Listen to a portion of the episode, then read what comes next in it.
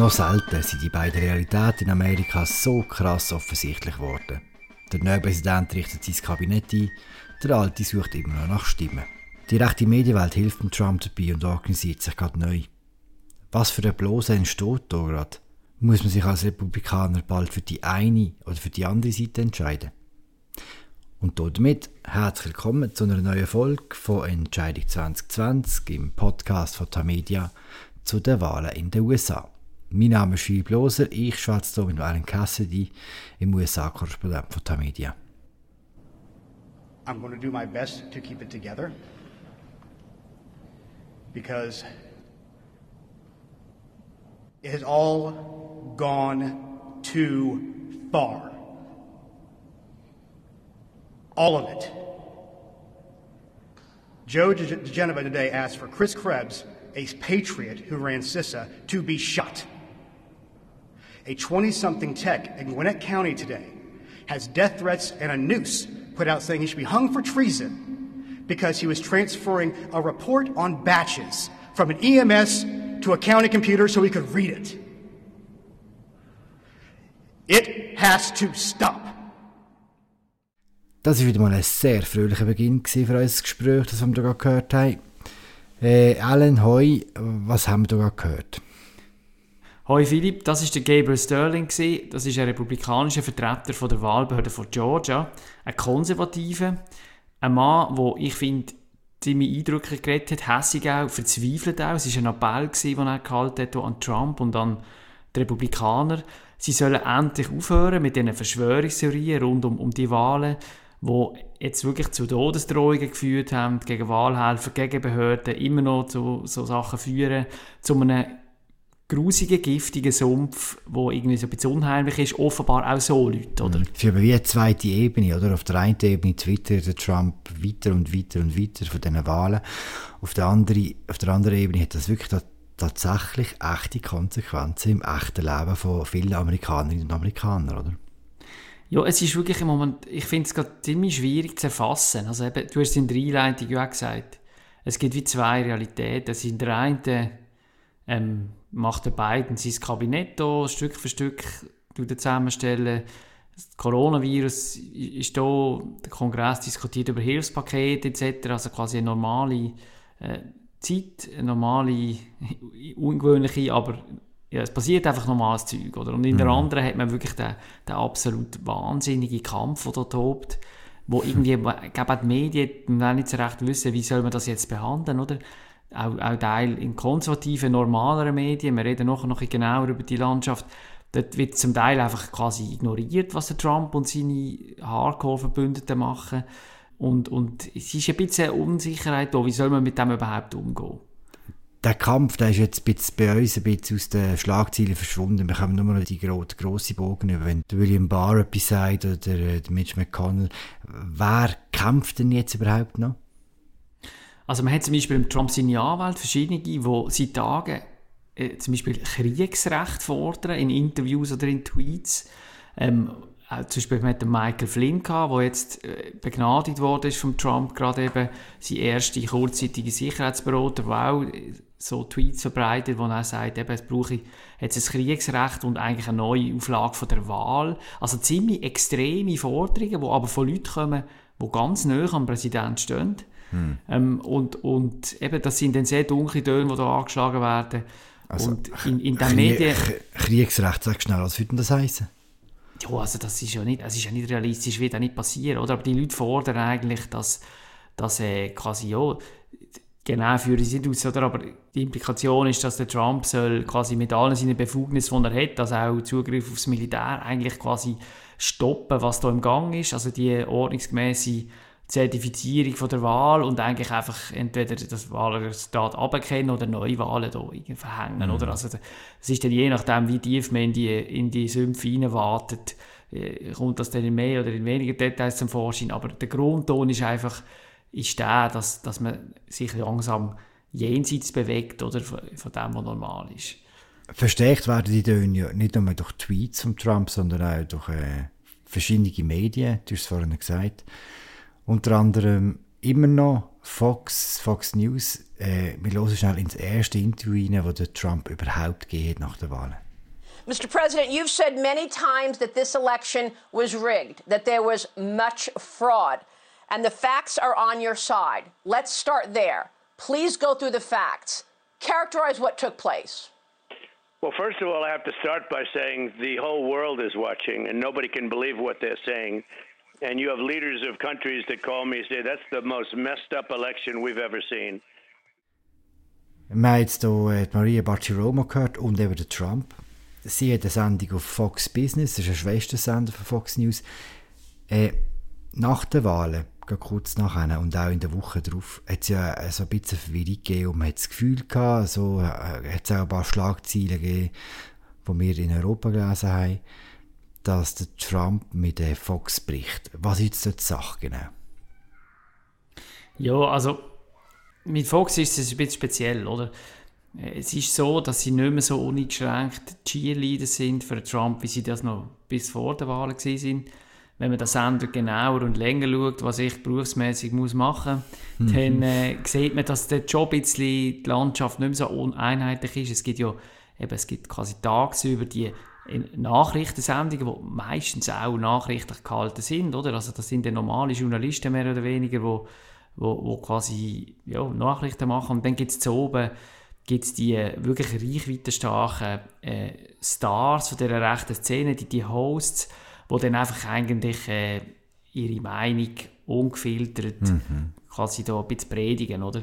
Ja, Leute wie der Sean Hannity und Sean äh, Hannity, Tucker Carlson und Ingrid Alarm, genau. Genau, das sind so Leute, die, die, die haben hier eine riesen Anhängerschaft, also auch wenn man zum Beispiel an Trump-Rallies geht, dann das sind, dann, das sind Helden, wenn man mit den Leuten wenn, wenn, wenn man die Leute fragt, was schauen sie denn, oder was, was hören sie, oder wie konsumieren sie News, dann kommen sehr schnell die Namen, oder? Das sind dann mehr wert quasi als Fox selber. Das sind wie, die sprechen für sich. Und zwischen diesen Leuten ist jetzt alles ein bisschen differenziert, oder? Also, die einerseits tun, also die Nachrichten-Section, die hat ein bisschen aufgehört damit, all die Wahlbetrugsvorwürfe zu ventilieren. Einfach so. Sie übertragen zwar schon auch noch immer all die Auftritte von Trump seiner Anwälte, das machen sie schon, aber sie tun es dann zum Teil auch ähm, sagen, dass es keinen Beweis gibt für all diese Vorwürfe. Und die, die, die grossen Stars, die ich gerade erwähnt habe, die sind zum Teil schweigen sie eben auch schon ein bisschen zu diesen Wahlbetrugsvorwürfen. Also da, okay. auch dort, wenn, wenn man das ein bisschen feiner, ist wie ein bisschen Kremlinologie, oder, bei den Russen damals, bei den Sowjets, wenn man das ein bisschen genauer zwischen den Dünnen liest, merkt man, auch die setzen sich zum Teil ein bisschen ab. Und das wiederum hat jetzt in dem grösseren rechten Medienuniversum, also von den Anhängern und den Zuschauern, die das schauen, ein bisschen zu einem Backlash gegen Fox News geführt. Das ist schon so. Aber jetzt zu sagen, dass Fox und Trump gebrochen haben, wie das, ja, wenn ich das auch oft gelesen habe, gerade in europäischen, das ist falsch, das stimmt so nicht. Gibt es denn aber Anzeichen dafür, so wie du jetzt sagst, dass am Schluss sich die, die nachrichtliche Seite durchsetzen kann? Bis jetzt hat die ja immer verloren, muss man sagen, die letzten zehn Jahren, oder seit Obama eigentlich. Ja, ich glaube, eben, die Realität ist am Schluss ja stärker als, als äh, die Fieberträume. Oder? Also der Biden wird am 20. Januar eingeweiht werden als Präsident, er wird auf einer Bühne stehen vor dem Kapitol und den Amtsschwur ablegen. Und dann, das kann man ja nicht einfach ignorieren, oder? Also darum, auch die sind am Gesetz von der Schwerkraft gebunden quasi. Aber wie sie dann dort kommen. Also bis dann haben sie noch zwei Monate Zeit, oder, um, um diesen Weg zu kommen. Und dort können sie halt schon noch, also ich rede jetzt für die, für die, für die, die Rechte hier im Allgemeinen, können sie einfach schon noch viel ähm, auch in Wurmlöcher reingehen, wo, wo man sich dann fragt, oder wie gesund das ist noch. Also wenn jetzt quasi immer gesagt wird, das ist gestohlen, das ist eine Folge von einer Deep State Verschwörung, etc., etc., dann wird das sich schon irgendwo absetzen, oder? Jetzt im, im Verlauf der Debatte über Fox News hat man auch merken, auch dank dem Präsidenten selber, dass es da noch andere Sender gibt, die auch um, die gleiche, um das gleiche Segment buhlen. Äh, Newsmax heisst glaube ich einer, der andere heisst äh, One American News oder so. Kannst du etwas zu diesen Sendern sagen? Wie gross sind die? Wie bedeutend ist das neue Fox News, das wir hier erleben? Nein, das glaube ich nicht. Fox ist eigentlich darum so erfolgreich geworden, weil Fox halt sich gleich ein Stück weit im Mainstream bewegt, im kulturellen Mainstream auch. Also es gibt einen Grund, dass der Sender, also man kann schon viel sagen, oder? Sie haben viel auch üble Kampagne gemacht und alles natürlich, aber es ist ein Produkt, wo halt äh, auch darum nachgefragt wird, ähm, eben weil es eine Nachfrage gibt für das, weil sie sich gewissermaßen in einem Teil vom Konservativen aber vom Mainstream bewegen. Und das One American News zum Beispiel, das ist ein Spartensender, das ist ein Nischenprodukt, sehr extrem. Gegen die tönen dann wirklich äh, die Fox News, äh, selbst die Leute stimmen bei Fox News tönen gegen die wie irgendwelche äh, weiß auch nicht, Schulfernsehredner. also ich glaube nicht, dass die in dem Sinn ähm, äh, zu dieser Reichweite werden kommen wie, wie Fox News. Newsmax ist ein bisschen anders. Die sind äh, tatsächlich in vielen, also die haben, letztes Mal, ich gesehen habe, die Zahlen sind nicht immer so zuverlässig, aber sind die sie sagen, sie werden in fast 100 Millionen Haushalte übertragen. Und das wäre sehr viel mehr als auch Fox News, wo ja ein kostenpflichtiger Kabelsender ist. Aber ähm, Newsmax ist, ist, ist die größere Operation, ist auch mehr, ein grösseres Medienhaus dahinter. Und es ist schon so, dass die, heutzutage ist es so, es ist ja nicht so, dass jemand das Zeug linear noch, ist wie in der Schweiz auch, oder? Sonst, oder? Man schaut ja nicht, nicht mal alles unbedingt linear, sondern man kriegt das reingespült auf Facebook zum Beispiel. Und, und dort sieht man, wenn man dort schaut, ähm, es gibt zum Beispiel so einen Twitter-Account, wo man jeden oben sieht, was die zehn meistgestellten Stories sind auf Facebook oder Beiträge am, jeweils an einem Tag. Und da sieht man zum Beispiel, dass die Newsmax und die One American News äh, Beiträge einzeln sind dann immer ganz hoch drin. Sehr oft. Also die haben eine größere Verteilung als alles, was in den normalen Medien läuft. Also darum sollte man es auch nicht unterschätzen. Oder? Es sind dann so, so einzelne Sachen und die setzen sich, äh, die haben dann eine Verbreitung und ja, richten in dem Sinne auch dann etwas an. Und die profitieren auch jetzt von dem, was passiert, oder? Ja, die haben jetzt äh, wirklich äh, mehr Aufmerksamkeit. Ich glaube, eben, es ist jetzt nicht so, dass die, die, die, die Blase jetzt in dem Sinne wächst. Oder es heisst, es will jetzt zwei, drei neu kommen, dass dann insgesamt, glaube ich, äh, das wächst. Aber es ist so ein bisschen Fragmentierung im Gang. Ähm, Fox News scheint nicht mehr das Monopol zu haben, ähm, in dem Sinne, in, in dem konservativen Bereich, sondern es gibt wie so eine Art... Ähm, äh, Wettkampf, der eben auch ein bisschen hässliche Seite hat. Hm. Also weil es halt einfach extreme Stimmen noch mehr befördert. Hm. Die Fragmentierung die über das Fernsehen raus, die, die basiert auch auf den sozialen Medien. Wir haben in den letzten paar Wochen immer wieder Tweets reingespült bekommen von Leuten, vor allem aus dem rechten Medienspektrum äh, oder von ehemaligen Nationalräten von der Schweiz, wo darum geworben worden ist, dass man auf Parler wechseln Das ist so eine Twitter-Alternative. Du hast kürzlich eine ganze Seite über das geschrieben. Sag euch schnell, was ist das und wie ernst muss man das nehmen? Parler ist, ist eben so eine Art Alternativ-Twitter, ähm, vor zwei Jahren gegründet und, und in dem Sinn, lang hat das jetzt äh, niemand interessiert. Und jetzt im Zug von diesen ganzen Zensurthemen, die letztes Jahr so ein bisschen aufgekommen sind oder schon, oder wo quasi Twitter auch dann angefangen hat und Facebook, ähm, schärfer Leute sanktionieren, wo, also zuerst mal der Trump selber oder seine Tweets mit Warnhinweisen zu sehen, wenn sie offensichtlich falsch sind und dann halt auch gegen Leute, die zum Teil gerade im Zusammenhang mit den Wahlen so quasi äh, Fehlinformationen verbreitet haben, wo zum Teil auch, ich muss sagen, sie haben zum Teil recht aggressiv dann von Nutzer sperren. Und das hat dann so eine Art Backlash gegeben und eben so einen Aufruf im konservativen Lager, der schon lange das Gefühl hat, die grossen Big Tech-Plattformen hier im Silicon Valley, im Liberalen, haben es auf sie abgesehen aus ideologischen Gründen. Und die haben sich dann quasi, da haben sich jetzt die Aufrufe gemerkt, sagen, komm, äh, komm wir hauen ab, wir sehen uns alle wie Paare wieder. Ähm, und, und äh, dort sind wir dann genau, frei von Zensur mm. und frei von Tyrannei, von, von, von Big Tech. Und ähm, funktioniert es? Es funktioniert in dem Sinn, dass die Plattform, also dass das Parler in kurzer Zeit die Benutzerzahl verdoppelt hat, nach der Wahl jetzt. Aber wenn man es in Kontext setzt, ist es natürlich immer noch sehr, sehr bescheiden. Es sind bei etwa 10 Millionen Nutzer. Ich meine, Facebook hat äh, über 2 Milliarden oder, weltweit und, und, und Twitter hat, äh, glaube 300 x etwas Millionen. Also es ist jetzt schon ein, immer noch ein, ein, sehr kleiner Teil, wo wir davon reden.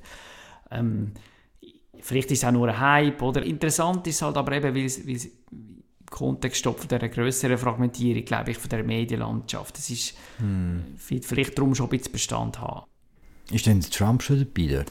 Nein, er ist eben nicht, nicht dabei. Und ich glaube, solange, und auch übrigens auch viele republikanische Politiker, die sagen, ah, wir gehen, gehen wir auf Parler, wir, wir können jetzt unser Facebook- und Twitter-Abo wenn man dann schaut, die haben in der letzten Zeit dann gleich viel mehr Twitter als auf ähm, Facebook geschrieben. Und ich glaube, da hat auch mit der Mentalität zu, jetzt, also nicht von Politikern jetzt, aber von so einem rechten Influencer und Troll, oder?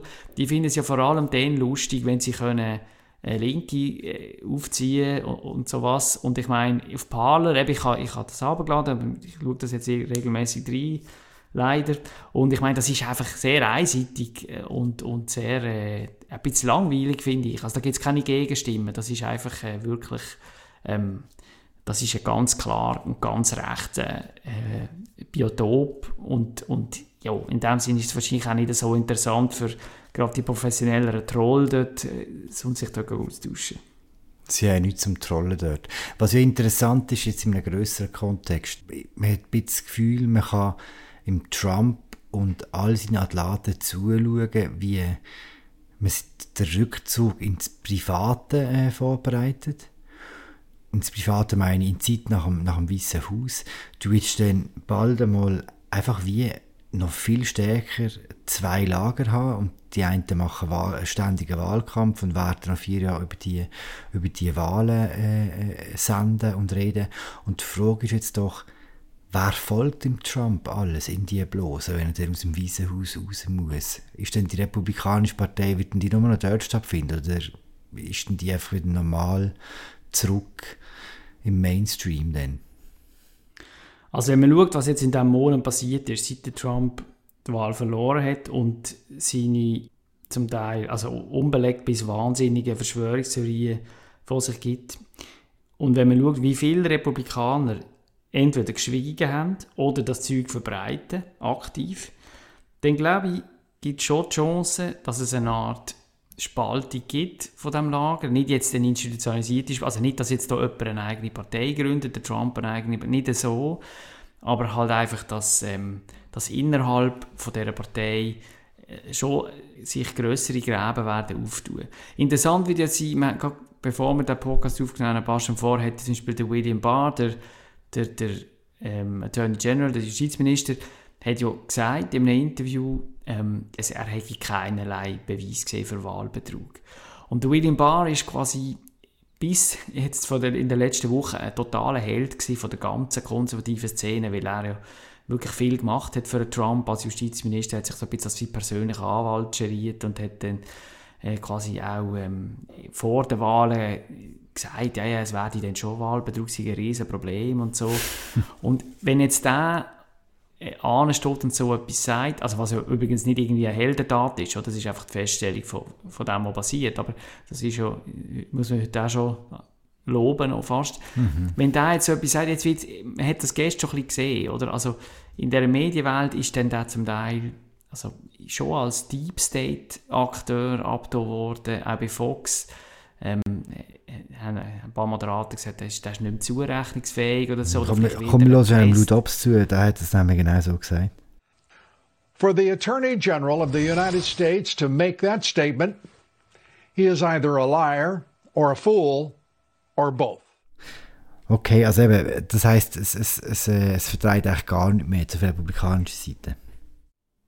Ich glaube, es wird jetzt ein Testlauf, oder? Also, ich meine, normalerweise würde so etwas wie der Bar jetzt gemacht hat, eigentlich der normale Republikaner eigentlich jetzt wie die Gelegenheit geht, sagen, schau, auch der Justizminister, der jetzt wirklich nicht im Verdacht steht, irgendwie ein linker Socken zu sein, auch der äh, festgestellt, dass es gibt keinen Beweis für irgendeinen Wahl, systematischen Wahlbetrug.